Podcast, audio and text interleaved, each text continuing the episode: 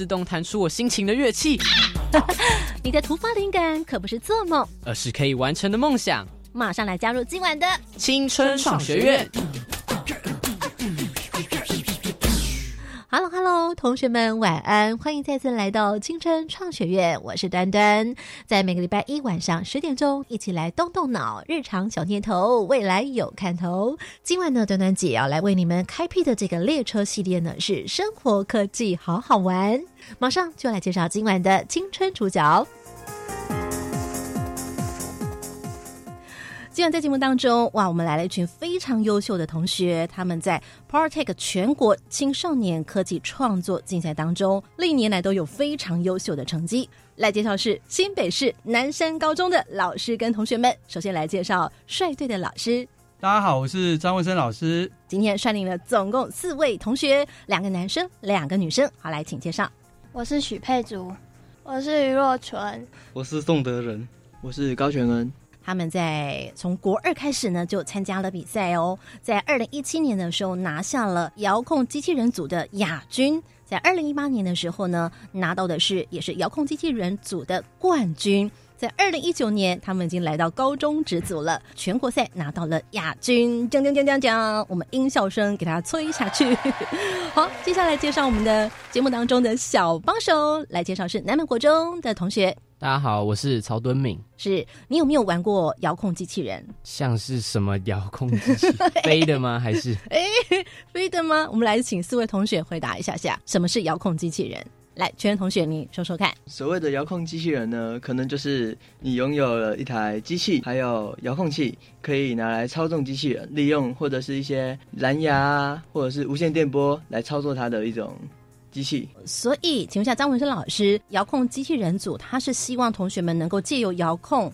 来控制马达啦，或他的动作啦，甚至听说他们要在比赛的时候是要进行闯关跟对抗的是吗？呃，其实这项比赛就是让同学从无到有，也就拿到材料之后，他开始画设计图，然后用线锯，然后裁切，然后热熔枪去粘合，然后再安装马达齿轮组，再安装蓝牙控制板，最后用你的手机连上之后去控制。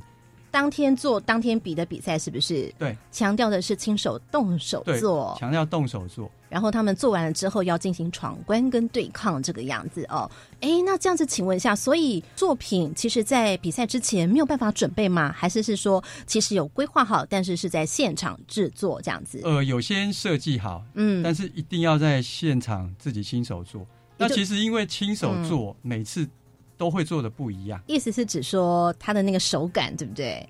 对，等于说你的熟练度，还有对于整个结构的概念都要很好。了解，所以他评分的时候能够拿到亚军、冠军，最大的胜出之因是什么呢？呃，除了结构要稳定，然后再就是你竞赛的策略。哦，那我们想请问一下，敦明刚刚听到老师跟同学这么讲了之后，对于这个比赛有没有点稍微一点了解了呢？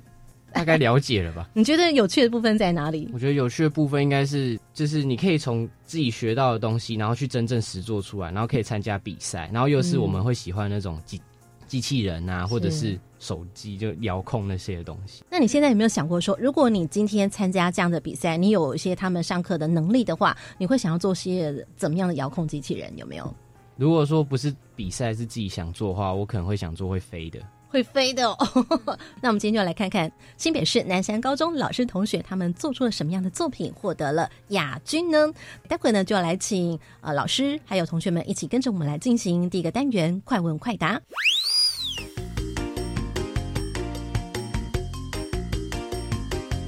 节目现在这会呢马上要来进行快问快答，三题闯关，看看你能过几关。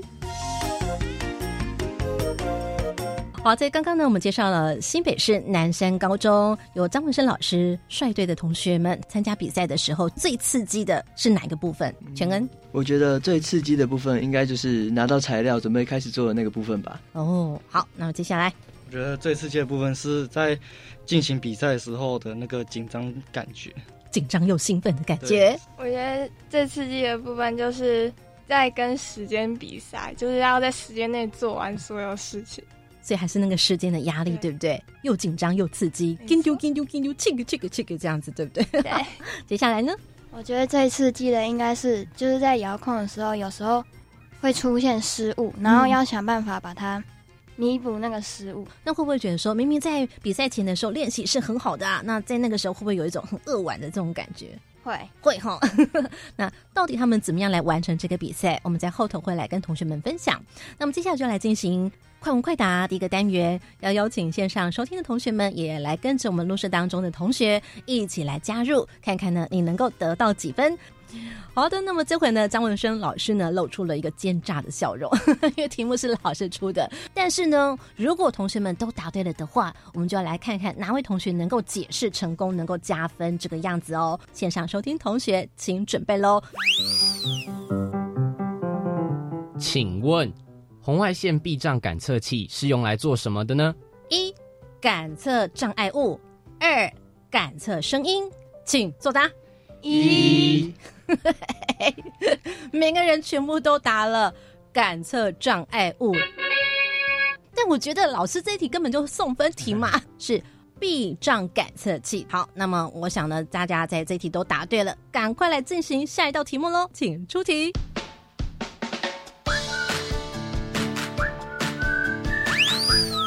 请问，红外线避障感测器是利用什么原理感测障碍物的？好，请注意喽，选项呢字数有点长。一，红外线发射后穿透障碍物；二，红外线发射后遇到障碍物反射回来。一或二，请作答。二。哇，全部人都答二，没有人要答一吗？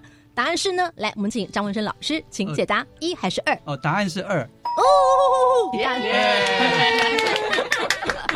哎，既然你小帮手呢第一次来参与我们这个念答的题目哦，来，你告诉大家为什么你选的是二？呃，因为我我玩那个乐高的那个科技系列，它有它有一样的东西。哦，怎样？那是怎样的东西？就是它也是一颗一颗 sensor，然后它是感测器，红外线的感测器。然后它好像，因为我之前有去上课玩那个乐高课，然后他有教说，他会打一个东西出去，然后反射回来，确定。他有没有前面有没有障碍物？是有没有哪位同学想要来加分解释？如果你解释正确的话，不用张文生老师来解答，您就又加分成功。三二一，来全恩，好来，请解释看看。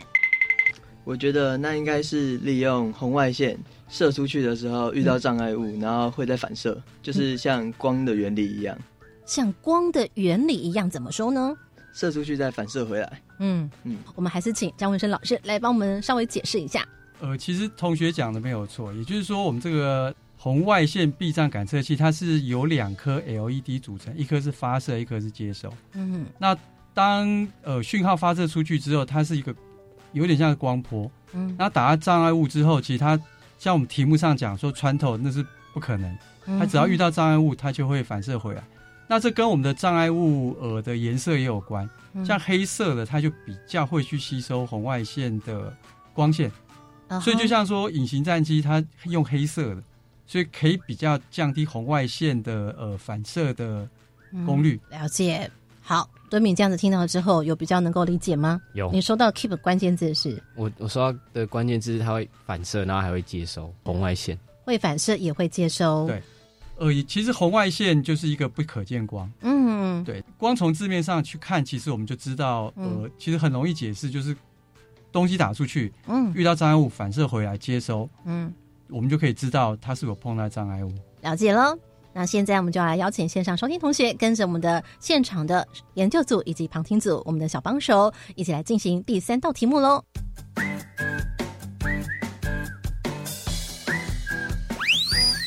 请问，当红外线避障感测器输出的信号遇到障碍物时，是何种电位？是何种电位呢？一高电位，二低电位。好，来，请作答。二。哎 哎，有人觉得是一哦。嗯，好，全同学觉得是一。另外，所有的同学全部都答是二，是高电位还是低电位呢？好，来，请张文生老师，请解答。答案是二，低电位。哇有一位同学刚好没有答正确，但是我们来听听看，为什么他觉得是高电位呢？来，全文同学，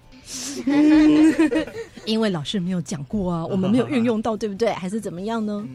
嗯，对对，没有接触过，哦，没有接触过。哎，那我们的女生研究组同学，你们要不要派一位同学来解释一下，为什么是低电位呢？因为我觉得如果用高电位会爆炸。哦，那么另外一位女生同学呢？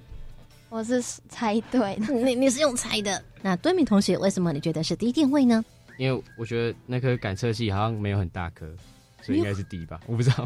请问一下张文生老师，刚刚同学们的解释里面有没有哪一个同学是稍微比较接近的？呃，好像都不对，都不对。那到底是如何呢？来，请也就是说，我们这个感测器它要接上五伏特的电源。嗯，对，也就 Arduino 啦，还有它的感测器，我们现在都用五伏特电源。那电源进去之后，其实就是高电位，五伏特是高电位。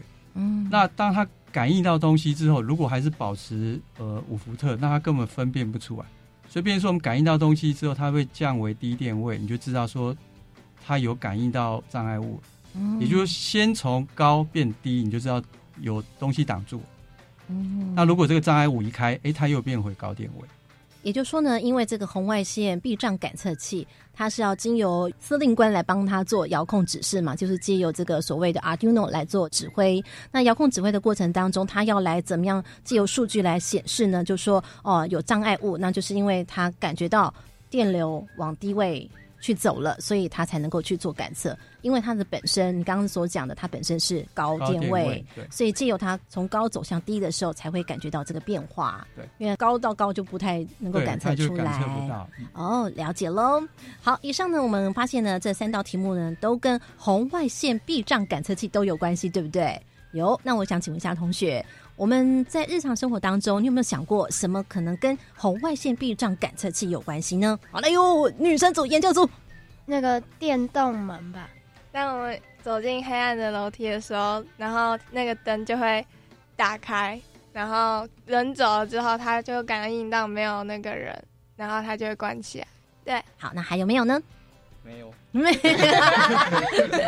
哎，好，请问一下多米同学，这样子，刚刚两位女同学讲了之后，你有没有想到什么？会不会那个就是车子的那个感测器，就前面有车子的时候，不是会叫？就是你停下来的时候，然后要倒车的时候，它不是后面有人的时候，它一靠近它一直叫，我不知道那个是不是。然后你倒车就会听到哔哔哔哔提醒你会碰到障碍物。那我想请问一下，以上所有的同学们他们所举的例子是正确的吗？来，张文生老师。呃，前面两个同学是正确，可是敦敏同学讲的那个是超音波，也就是雷达，也就是我们都讲倒车雷达。嗯，所以它是倒车雷达感测器。对，所以不一样的地方在哪里呢？因为可能敦明你想到有感测，是不是？对，我只想要障碍物跟感测的问题而已。哦，但是他所使用的感测器却是不一样的，对不对？对，呃，雷达的话，它是发射无线电波，它电波出去；但是红外线的话是感应光，嗯，等于说无线电跟光是不一样。了解喽。好，敦明有没有收到？有。以上呢是我们三道快快答。那显然呢，哟。现在目前看起来有一点是同登同分的情态。基本概念：维他命。好，以上快快答呢，我们在这边告一个段落。来，我们再回请张文生老师来告诉我们，为什么我们今天呢，在帮同学们建立这样的一个基本概念，对于红外线的障碍感测器，特别是同学们的作品当中一个重要的一个亮点，对不对？嗯，对。呃，我们利用这个感测器可以知道前方有没有障碍物，嗯，或者是他是不是走在阶梯，或者是桌边，嗯，那我们利用这个原理可以加入我们呃的作品里面，让它可以自主动作。那另外的话就是蓝牙，嗯，蓝牙的话，呃，它变说我们可以用手机去控制它，嗯，也就是我们这个装置除了可以自主动作之外，我们还可以用蓝牙去遥控它。好，以上呢快问快答，我们在这边也请张文生老师给了我们的基本概念。同学们，你们收到了没？我们在稍后马上回到第二个单元，来听听看同学们他们今年的作品做了什么样的作品，拿到了亚军。回到青春创学院，您现在所收听的是教育广播电台，我是端端。在节目当中来邀请到是新北市南山高中同学们，他们参加了 Portec 全国青少年科技创作竞赛，在二零一九年拿下了全国赛当中的亚军。他们做了什么样的作品呢？要做等于结合了结构设计。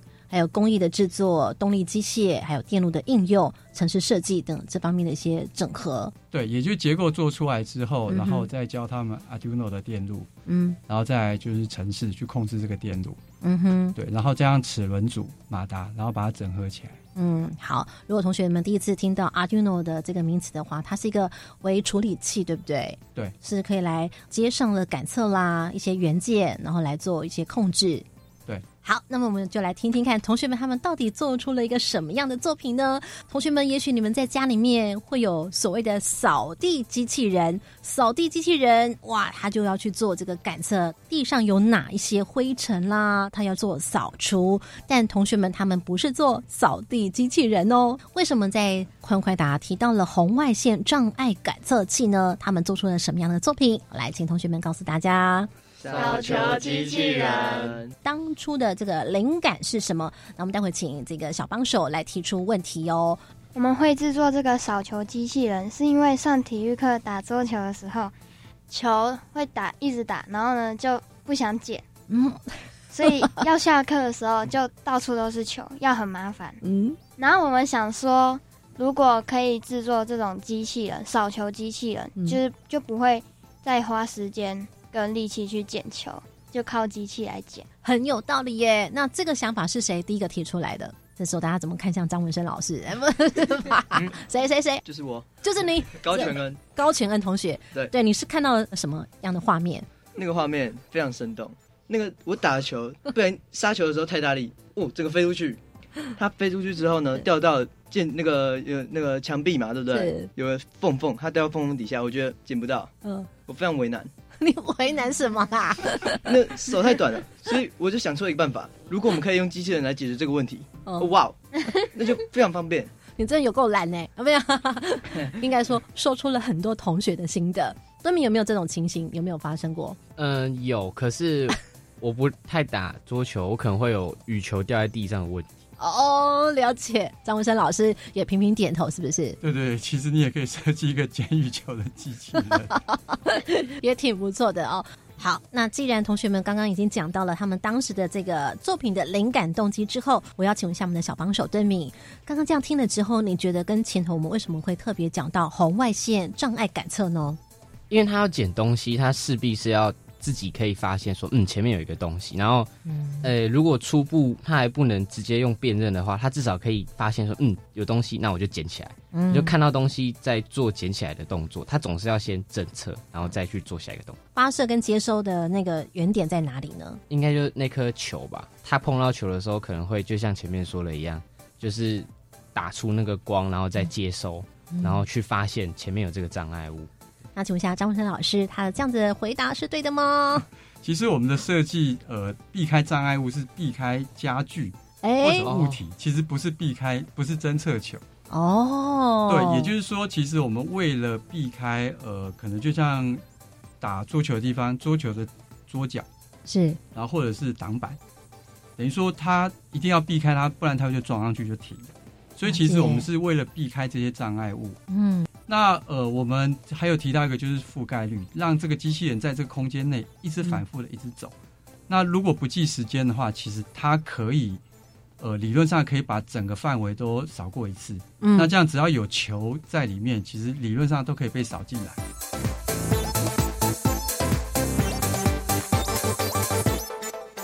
那我们这回就请张老师来帮我们做一点测试，然后呢，让我们的小帮手也稍微的了解，可以看一下，我们会听到一点声音。好，来，障碍物的时候，它会倒退；如果它遇到边缘，它会倒退回来，哦所以它不会摔下去。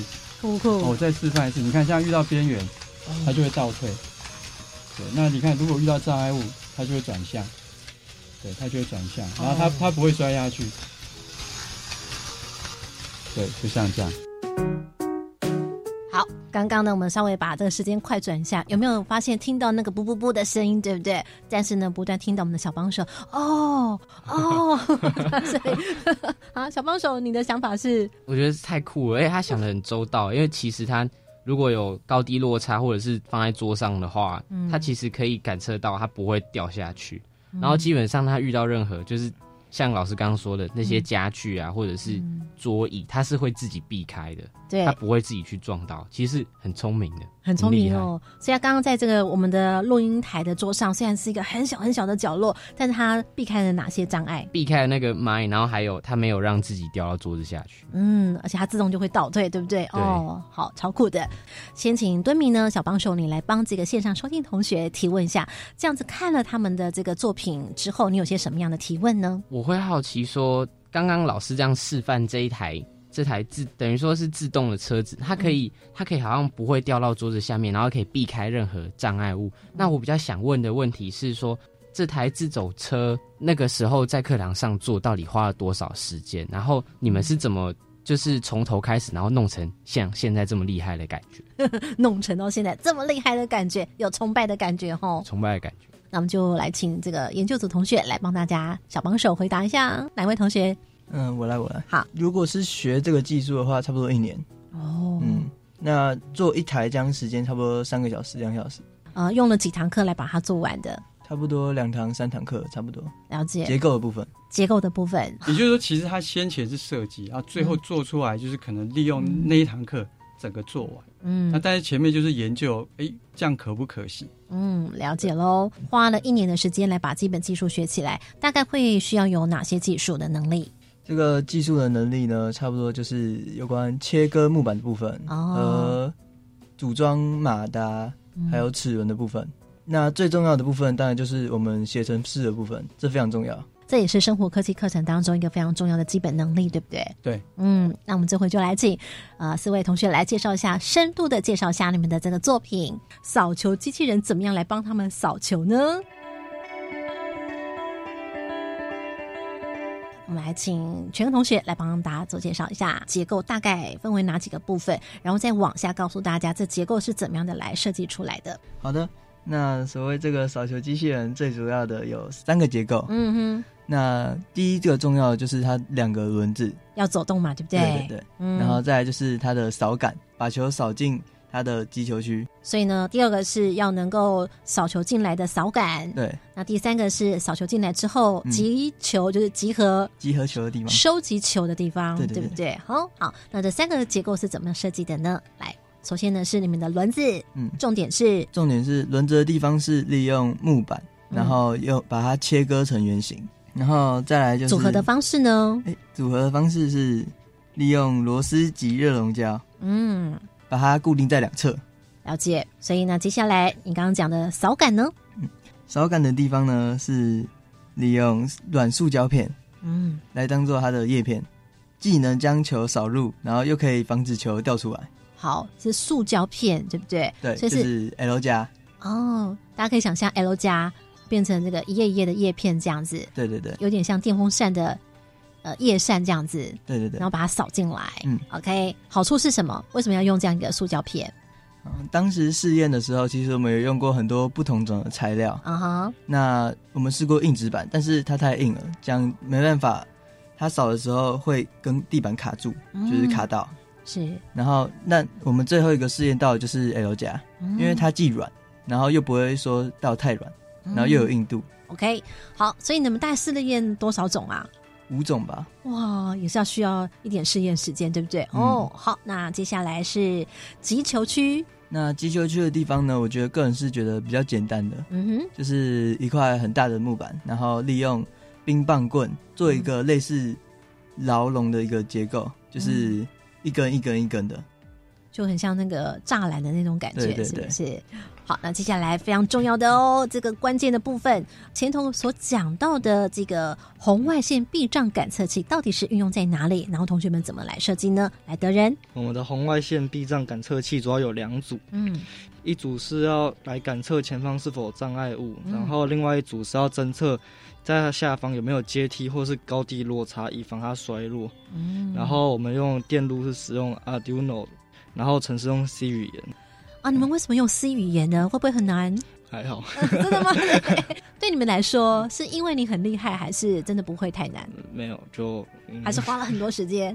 花很多时间研究。那为什么我讲不会太难呢、老师，呃，你可能实没有了解到其实刚同学的开始的时候，我们都会给他一个架构，然后他们去修改参数。然后等到会应用之后，同学反过头来才会去了解，哦，原来这个指令是做什么，先引起他们兴趣，是然后让他们喜欢城市。所以一开始是让他们复制，然后做一点修改，对，再让他们自己去做原创的意思对就对了。可能在哪个部分会是比较，嗯，在做判断或决定的时候是会比较高度困难的。就是在他遇到障碍物的时候，如果像是我们遇到阶梯或是高低落差的时候，如果我们直接转弯的话，车子有可能会掉下去，所以我们就是后来想出要先让车子倒退几秒之后再转弯，才不要不容易掉下去。哦，就是不要让他一次就做很高难度的动作，有点分阶段这种感觉吗？还是怎样？嗯、是哦，这也是你们在解决困难当中的时候想出来可以对解决的方式、嗯哦。那这个方法是谁想出来的呢？老师，同学们很认真、很诚实哈。呃，老师呢，其实也是会在同学们在制作的情境过程当中，一边看着他们，呃，必要的时候才插手进来帮他们，是不是？对，其实就是要让同学呃遇到问题，然后去嗯思考解决问题。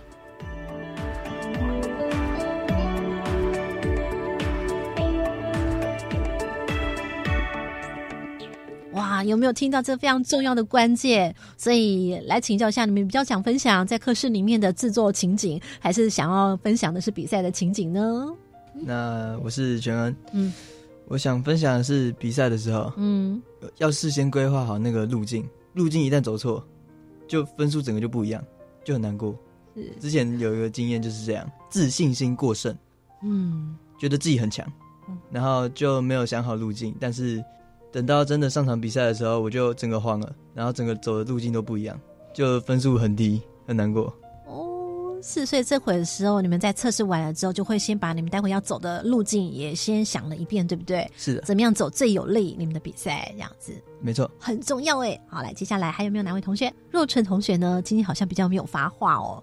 哎，在当时你应该也是贡献不少的心力呀、嗯，对，就是呢，我们遇到的问题其实一开始真的蛮多的，嗯就像那个热熔胶枪，呃，那个大会里面太冷了，然后那个枪就会一挤出来就会固定住，然后你无法那个粘好，哦，然后没粘好，你就要再把它撕掉再重粘，嗯然后这个时间就会很浪费。平常练习的时候不会碰到的情形，对不对？对，那这时候怎么办呢？那时候就是想办法赶快用好。最重要是要处变不惊，嗯，心情要稳住，对不对？不能手忙脚乱。对那接下来的人呢？在大会比赛的时候遇到困难，就主要是国中的规则还有高中的规则不太一样。哦，对哦，你们从国中一路参加到高中职组，哎，嗯，就是国中就走都只有扫小球，嗯然后到高中的时候就有部分的球变成大球，然后在最后的收集球门的地方也有增加了挡板。这是大会给你们的球赛事越来越大，这样子。对，哦，然后我们这时候就需要改变我们原本之前的结构，然后嗯做另一款可以让它越过挡板的机械。嗯，这时候在现场的时候，你们的分工是不是就非常重要了？对，怎么说呢？就是每个人会有自己固定的一个工作，然后嗯做完之后再把它全部统合在一起，然后用最好的效率完成。在一开始的时候还不见得这么厉害，也是有那个入门的那个情景的时候，对不对？当时情景怎么样子呢？就是一开始我们刚接触这个机械的时候，然后就是对相关的工具都不是非常的熟悉，像是线锯、F 型夹等，然后就是之后越来越做越多次，逐渐累积我们的经验，嗯然后到最后我们才可以有一个比较快的时间就可以把它做完。列举一个，比方说本来什么都不会拿，现在已经很厉害的，有没有？就是本来我们一开始在练习切那个轮胎的时候，嗯我们都切的坑坑巴巴，然后周围都是锯齿状。哦，之后因为练习很多次，然后逐渐抓到它的那个技巧，可以把它越切越圆。有一种很有成就感的感受感觉哟。在这个节目当中，同学们所跟我们分享的是来自他们的作品。同学们又想到，其实这个作品不仅可以在课堂上面来做成品，同时也可以拿去参加比赛。我们这回呢，在节目最后，请张文生老师来帮我们做一个呃小结语，同时也来鼓励一下线上收听的同学，好吗？呃，嗯我想现在的同学大部分都喜欢用三 C 的产品，对对，那对于动手做可能就比较没有那么喜欢。嗯那我们希望透过这样的课程，让同学哎动手做，嗯让他们了解哎工具的重要性，哦然后再搭配哎电路程式，嗯那等于说把呃手做的精神发挥出来。了解。再次感谢新北市南山高中。身为台湾人，你对台湾有偌济了解？俗语讲“金庙起神”，外来总是卡机卡。母语那是声，声人是阿娘。秉持着阿娘的话，袂当断送伫咱即代。当风景教授不断教学写册，希望台语文继续传传。话是风，字是宗，请跟随阿正生的讲台湾。全球暖化现象造成极端天气事件，气候变迁让人类面临巨大的挑战。教育部办理气候变迁创意实作竞赛，邀请大专校院各领域学生能投身减缓或调试气候变迁的行动，在危机中看见转机。报名从即日起到一月五号，优胜团队可获得奖金十万元。详情请到气候变迁教学资讯平台查询。以上广告由教育部提供。照顾有长照需要的家人，就像陪他们穿越黑暗的隧道，苦不堪言，外人很难了解。长照的路上，不要一个人苦撑，拿起手机或视话拨打一九六六专线，申请长照资源吧。照顾工作交给专业团队，您可以获得喘息空间。家有外籍看护也可以使用一九六六，一直陪伴您。以上广告由卫生福利部提供。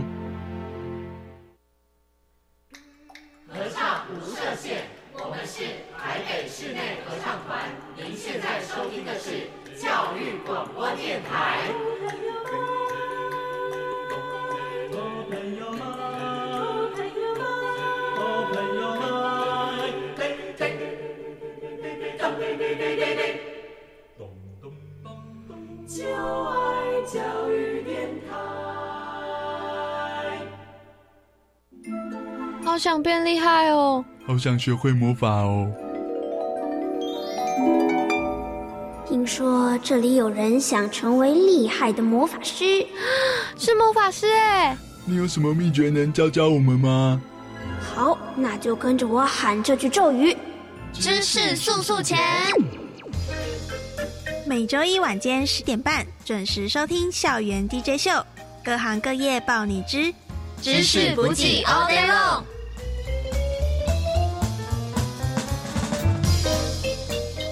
Hello，各位亲爱的听众朋友们，大家好，欢迎来到本周的《校园 DJ 秀》，我是主持人燕志。哇，随着二零二零年结束，不知道大家对于今年二零二一年是不是有新的期许或期望呢？今年的一到三月。将由我在这边陪伴大家，每周一的晚上十点半到十一点，欢迎大家准时收听校园 DJ 秀。我将会寻找各行各业的专家以及高手们来分享他们的经验跟知识。好，首先呢，在今年我们就邀请到一个重量级的来宾，因为这位来宾呢非常非常的年轻，但他却已经是一个新闻台的主播了。我们都知道，说要成为一个主播，其实是非常不容易的事情，而且应该是蛮多人憧憬的一件事情。毕竟在电视上、荧幕前面，然后去播报新闻，这是一件非常不容易的事情。那先稍微介绍一下这位来宾，他呢是就读台南艺术大学，就读应用音乐系行政组，后来交换学生至清大中文系学习新闻课程。不过呢，他呢在出了社会之后，做了非常多样的工作。除了做流行音乐圈的企划制作宣传之外呢，并且还到北市交做行政的工作，随后就转成了华视担任网络直播小编，并且最后变成八大电视的记者主播，目前是环宇新闻的记者主播。那究竟是谁这么厉害？哇，他是我们的运主主播，运主主播你好。燕之晚安，各位正在收听广播的听众朋友晚安，我是运竹。其实我在看电视，听众朋友们对运竹主播应该不陌生哦，因为常常看到您的身影这样子。哇，今天非常荣幸邀请到主播来到我们节目中，跟大家分享主播自身的经验以及相关的媒体素养的知识哦。首先，我们还是要先请问一下主播，为什么运竹主播会想要成为？新闻主播呢？虽然这个都是很多人的梦想啦，很多人想要坐上这个职位。那想问一下主播，为什么会特别想要踏入这个行业？其实燕志，你刚刚漏漏等讲那么多，我都觉得超级不敢当。我其实想要当主播，您刚刚有提到说支持很多人的憧憬。其实小的时候，我对这件事情也有憧憬。这个憧憬就是站在台上讲话的人，对我来说是很有吸引力。是，所以那个时候。爸妈从小就会问说：“你想要做什么工作？”那时候我老我的姐姐说她想要当老师，那我就刚好在看电视，我就觉得我想要站在台上说话，所以我就跟我的家人说：“那我以后当主播。”小时候大家。你知道每次上课啊，或是要比赛演讲的时候，全部人都是先躲到最后面去，没有人敢举手。这个是非常珍贵的天赋，哎。嗯，可是其实你刚刚讲说小时候大家都会害怕舞台这件事，我觉得我是克服来的，因为其实我也曾经经过很长一段时间的害怕。例如，我只要上台，我有在台上忘过词，我有发抖，我有害怕，也会哭等等。可是我每一次都告诉自己说。呃，我要试试看。是，虽然不知道这个勇气是从哪里来，但是我就觉得说我想要这么做。那如果我想要这么做，我就要坚持的往这条路走。主播有没有什么方法克服这样子的紧张？我常常上台前，我会让自己的心情让它趋于一个很平静的状态，就是没有把台上。把它想成说是一个台子，或者就是说你觉得那是一个另外一个地方，你只是把它想成说你等下在那边讲话，但是你讲给谁听，下面有谁，如果都没有去想的话，我觉得会比较克服那个紧张。再来就是说你的准备够不够，如果你对这件事情你有一百二十分的把握，那即使你扣掉二十分，你还有是在舞台上，你还留有百分之百的能力。是，所以相信运主主播一定花了非常多时间在准备任何的工作上。讲到工作，我们还是想要请问一下运主主播，因为我们其实对这个行业，我们每一次看到都是隔着一层一幕，所以其实我们对它的内容跟分工，我们非常的不了解。主播可不可以跟我们细细解说一下？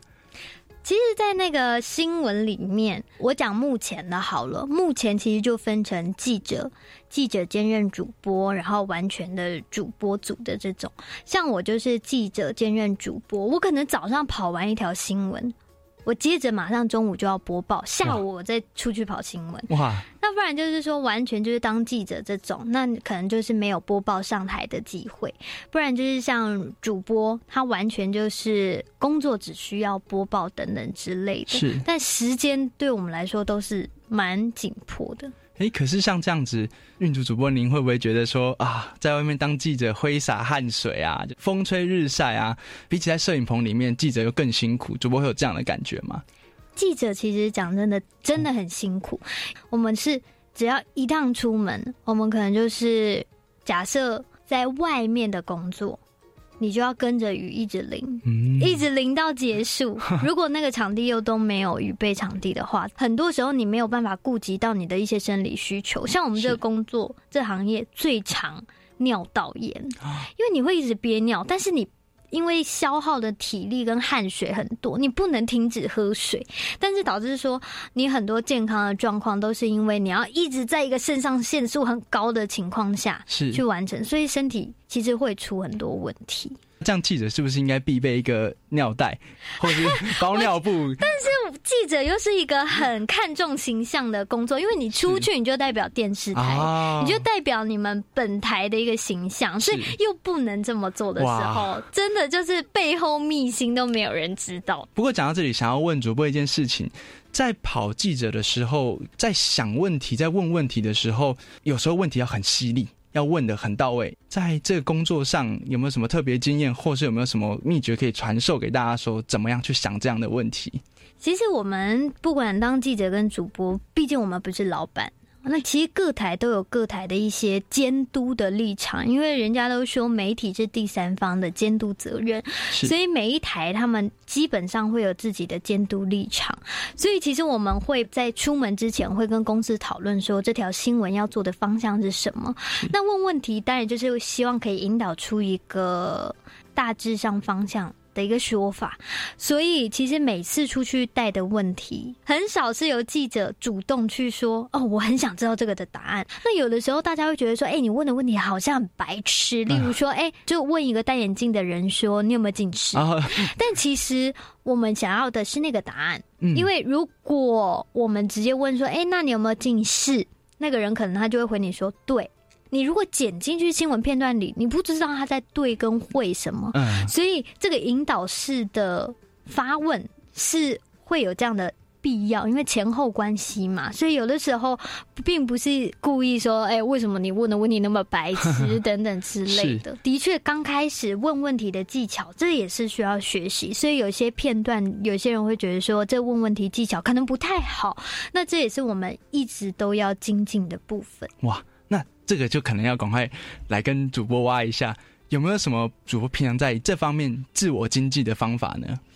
经济的方法，其实我觉得这个当记者就是要多看别人的新闻，因为你看很多人的新闻的处理方式，虽然呃刚开始学习一定从模仿开始，所以你看别人的新闻方式的时候，刚开始你一定会有。学习他们的一些片段，所以你会有开始有一些 SOP，例如第一段就是呃大概介绍，然后进访问，然后中间再来一个解析的一些数据，然后再进访问，最后结束。通常这是一个最基本的新闻的制作方式。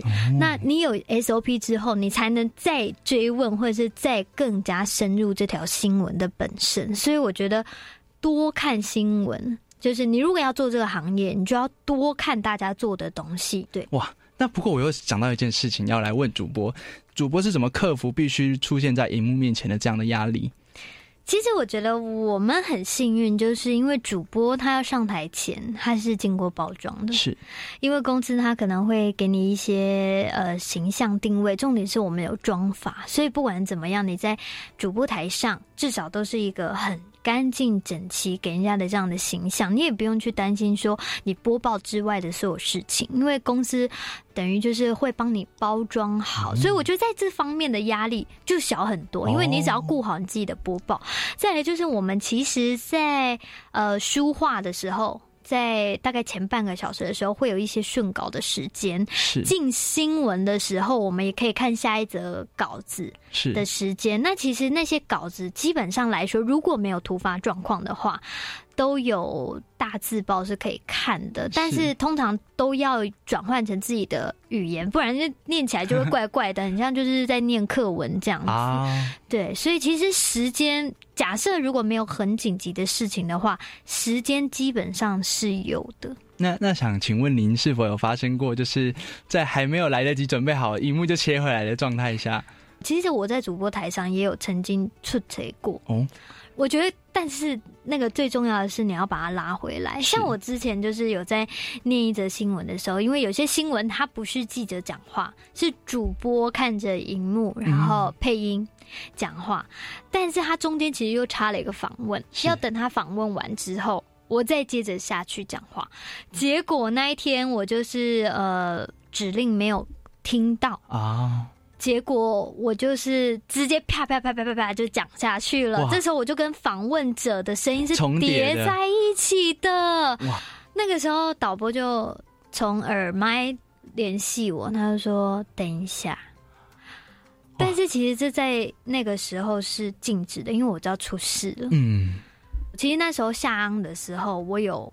哭，嗯，因为我就觉得说怎么会犯这样的错误，而且其实，在后面在安新闻的时候，心情有受影响，可是尽量就是不要让后面像滚雪球一样，像雪崩式一样，就是呃越来越烂，越来越烂。是导播就说，这其实就是主播一个很重要的抗压性，因为你一定会受到影响的。你在台上出车，你一定受到影响，但是重点是后面你要怎么样力挽狂澜。一则新闻结束之后。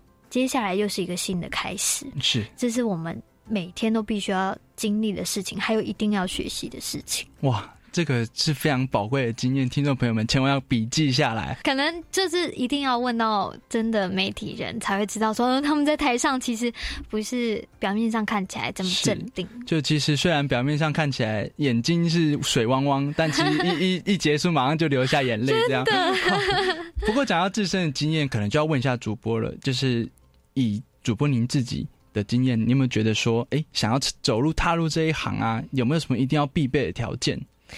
我觉得就像我刚刚一直提到说，因为这是一个很机会一来非常及时的工作，它不是那种可以给你前置作业很多的工作，所以。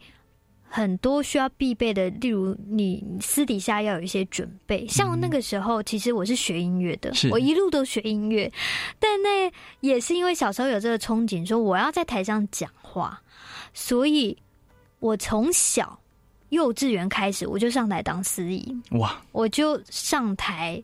每一个学期都上台比朗读比赛，哇！不是为了得名或什么，我希望自己可以适应这个舞台。后来到了大学之后，我交换学生到清大，也当过清大电台的主持人，而且我有去华视上一些主播记者的训练课。是。自己私底下，呃，那个时候有认识一些实习，我在大电视实习，所以那时候也有遇到一些记者的前辈。那个时候他们就会说：“那你私底下如果看到今天发生什么样的新闻，你可以写下来给我看看。”哦，其实他还蛮及时的，因为这个工作没有到一定要碰到某些机器或者是实验室，你一定要透过这些机械的东西，你才能得到一个结果。例如。我可以以我的身份，就可能去访问个路人啊。如果你尺度很高的话，你就可以说，哦，那我今天给自己定一个主题，我今天就是要去做这样访问一个路人。当然，有些人接受，有些人不接受，但这就是开启你往这个行业的一个第一道的勇气。第一，你有准备，你有做功课；第二，你有实战的经验。哇，听众朋友们，赶快把刚刚主播讲的写下来，这将来对你都非常有用的。节目中，我们先休息一下，进入个小单元，待会我们再回来继续访问运主主播。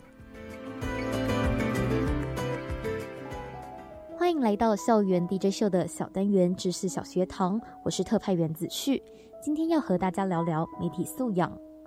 我们生存在传播科技日新月异的时代，过去能从传统媒体、电视。报刊以及广播中得到四面八方的消息，至今网络媒体的发展更是无远弗届，各种社群媒体也成为资讯的重要来源。然而，便利的资源却衍生出各种无法确认来历的假消息，像是最近流行的新型冠状病毒，许多国家频传东亚人比较容易感染新冠病毒，或是非洲人对新冠病毒免疫等讯息。都已经被证实为错误消息。此外，近年来许多长者也因听信假讯息而随意服药，导致各种健康状况。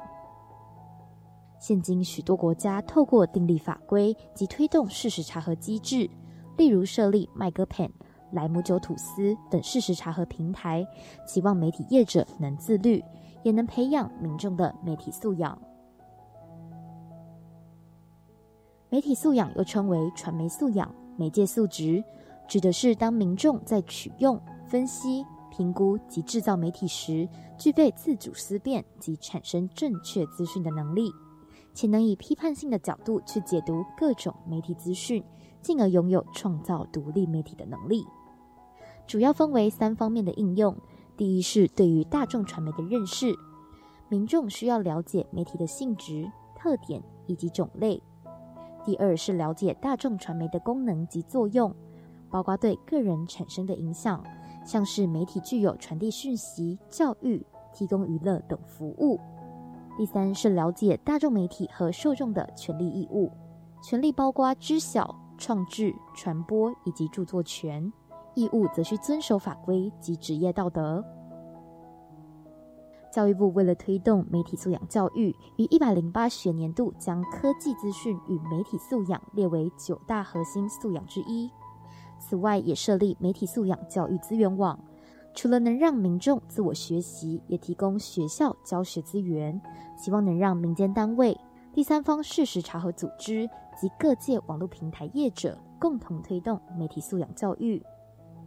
今天的知识小学堂就到这里告一段落。接下来就让我们继续深入了解媒体素养教育。我是子旭，我们下周见。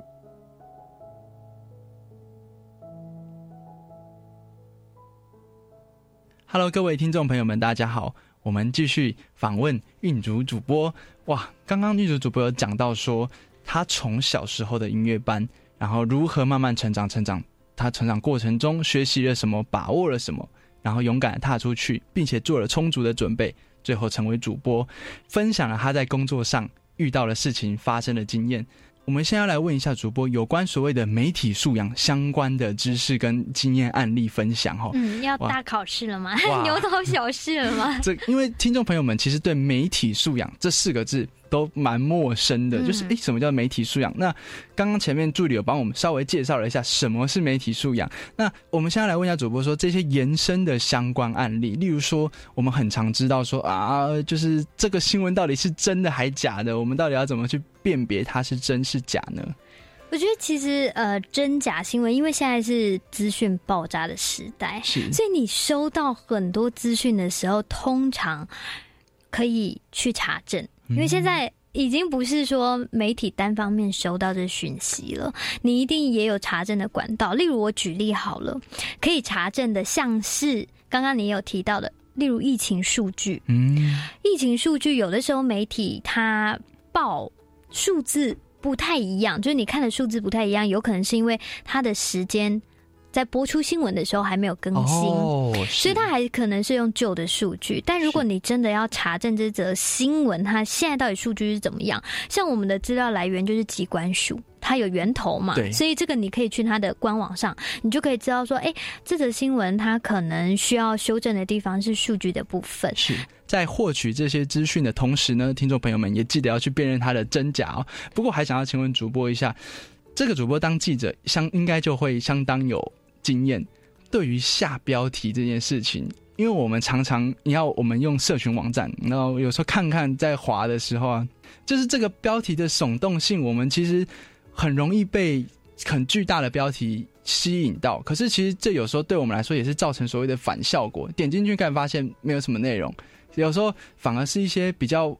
呃，朴实无华的标题，可是你点去看，发现里面内文是非常有质感的。所以想问一下，呃，我们要怎么样去筛选这些所谓的耸动标题的文章呢？其实，因为你知道，媒体跟新闻，它有它的责任在，这是一定要有的。但是，它毕竟还是一个商业的机构啊，它需要赚钱，它需要赚点阅率等等。所以，可以看到有些标题百百种，你一定会看到最。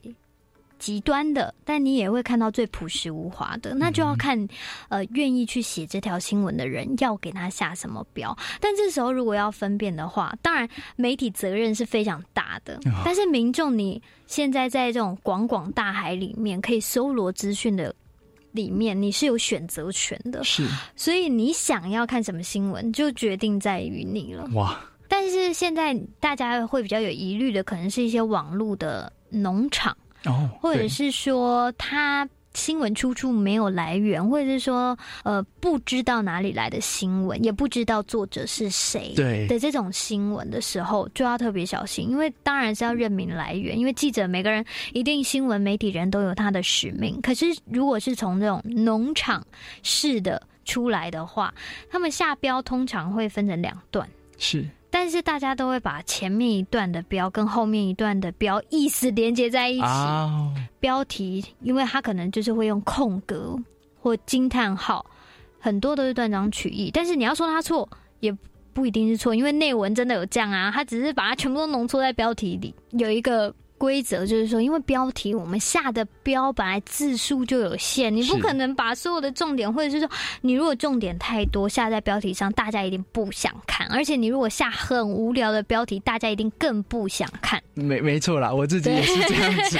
对，所以这时候就是呃，媒体一定他也要做一个把关，但是民众自己也要特别注意，就是说农场的新闻你要看吗？你明知道它是农场的来源，你真的要点进去看吗？哇！那如果你不想点进去看的话，你就直接。略过，略过，你的心情也不会受到影响。再来就是说，选择看什么样的主题很重要。例如，刚刚你提到的说，有很多标题会骗人，对。但是你有没有想过，说这些标题通常在下在什么新闻上面？例如，今天呃下标题就是下在娱乐比较多、社会比较多、政治比较多的时候，是不是你在看这些新闻的时候比较容易被骗？哦。嗯，所以其实有还是可以针对标题的某些文字去判断它的内容是属于什么样的分类，这样子。对，因为例如呃，前面就是可能廖燕志是属于呃娱乐红人好了，我假设，那你今天看到标题看到廖燕志三个字，你就知道啊，这是娱乐新闻，啊那他可能娱乐成分居多。是，哎，那这样子这一集的校园 DJ 秀主题就。必须交给主播来帮我下一下了，我必须要下的耸动，让听众朋友一看到我的标题就进来这样子。燕志韵竹啊，同房问号，可以可以这样哦 这个但同房就是同录音室的房间，哦然后燕志主持人、苑主主持人只是在录音。那你看我也省略很多字啊。可是如果这样的标题出去，大家就觉得哇，什么？我觉得如果下这标题，我可能会先被主播的粉丝先打死。对，各位听众朋友们，主播这样子可以跟我们讲，在标题上有这么大的学问，哎，今天又学了一课哈。不过我想问一下主播说，媒体有时候会带风向，所以新闻怎么写我们就怎么信。所以在这样的情况下，有没有什么方式是我们可以不要那么容易的被媒体带风向，而是有自我意识的判断呢？应该是说，在整个媒体素养里面，这绝对在新闻伦理上面绝对是不对的。但是我刚刚已经说过，我们需要商业。一些行为，所以真的很难，就是不被影响或左右。当然，我们都尽量把它降到最低、最低、最低，是不要让任何的情绪或者是立场来干涉我们做新闻这件事情。但是如果真的有时候不幸发生这样的事情的话，我觉得既然媒体已经起风了，起风一定有浪。是那我觉得这可能就要拜托乐听者来帮帮忙，就是说，既然起风有浪，看可不可以不要有这些浪。嗯，意思就是说，例如你当看到感觉起来是有某方面就是呃针对性的，或者是说你觉得没有做到平衡报道等等之类，当然时间的压力也有可能说没有办法第一时间做平衡报道，但是后续两三天他可能还有发挥效益的时间，我们会后续去查证。但是新闻我们一定会先出，啊。后续我们一定也查证。的时候，代表说这件事情它是有时间性的，所以我建议乐听者可以帮忙，就是说第一时间的时候，不要跟着一起去做一些攻击的动作，或者是留一些酸言酸语啊，或等之类，因为大家都知道现在网络真的太发达了，如果你一面倒的去说一些自己的想法。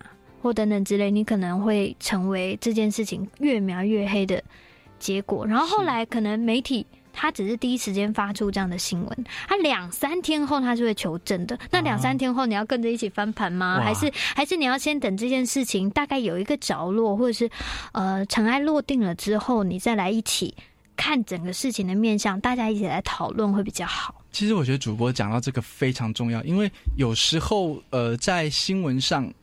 他可能像主播说的，当下他判断的不一定是事实，所以就爆出去了。那有时候可能会间接害到当事人，因为当他爆出来的时候，当事人会涌入大量的舆论，那对，一定会有影响。可是有的时候媒体出这个新闻，他不是为了要害人，他只是因为第一时间他收到这样的讯息，他必须马上发出去的时候，因为新闻你不可能累积说，呃，有一些调查报告可以，专题可以，但是有一些及时的新闻，你不可能说，嗯、呃，你今天我收集到了全全面面，因为世界上没有百分之百。完美全面的东西，等到那个时候你再来报的时候，这世界可能晚了二十年，哦、晚了十年。是，那你不可能等到那时候才报新闻。可是我们真的不是有意的说要攻击任何一个人，针对性任何一个人，所以这个时候就是民众可以一起帮帮忙的，就是说。不要再让这件事情渲染的太夸张。是，呃，我觉得现在资讯爆炸嘛，所以怎么样选择，怎么样去认定这个新闻的好坏，都需要长时间的观察。是，哇，这个也是我们必须在努力加强的。所有的民众们，大家一起努力，让这件事情上，让台湾的媒体，让台湾的新闻都可以慢慢在进步。对，我们一定也会坚守原本的新闻素养跟伦理，这是我们一直心里都有的东西，绝对不会忘记。啊、这是我们相信的，我们也必须相信，因为我们就只能靠你们了。好，我们一定不会让你们失望的。好的，经过运竹主播这样子详细的解说之后，相信听众朋友们对媒体素养的了解一定有大大的提升。如果听众朋友们对媒体素养以及相关的主播行业还有疑问的话，欢迎到运足主播的脸书粉丝专业询问哦。只要在搜寻上打入黄运竹 w i n n i e 就可以搜寻到主播的粉丝专业。好的，本周的校园 DJ 秀要在这边跟大家说一声晚安了。下次我们有机会再邀请到运竹主播来到节目中，跟大家分享如此宝贵的经验以及知识。我们期待下周空中再会，拜拜。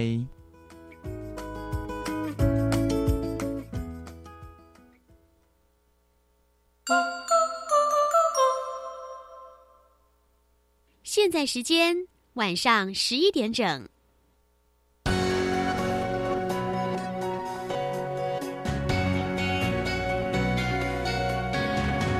Open your mind，就爱教育电台。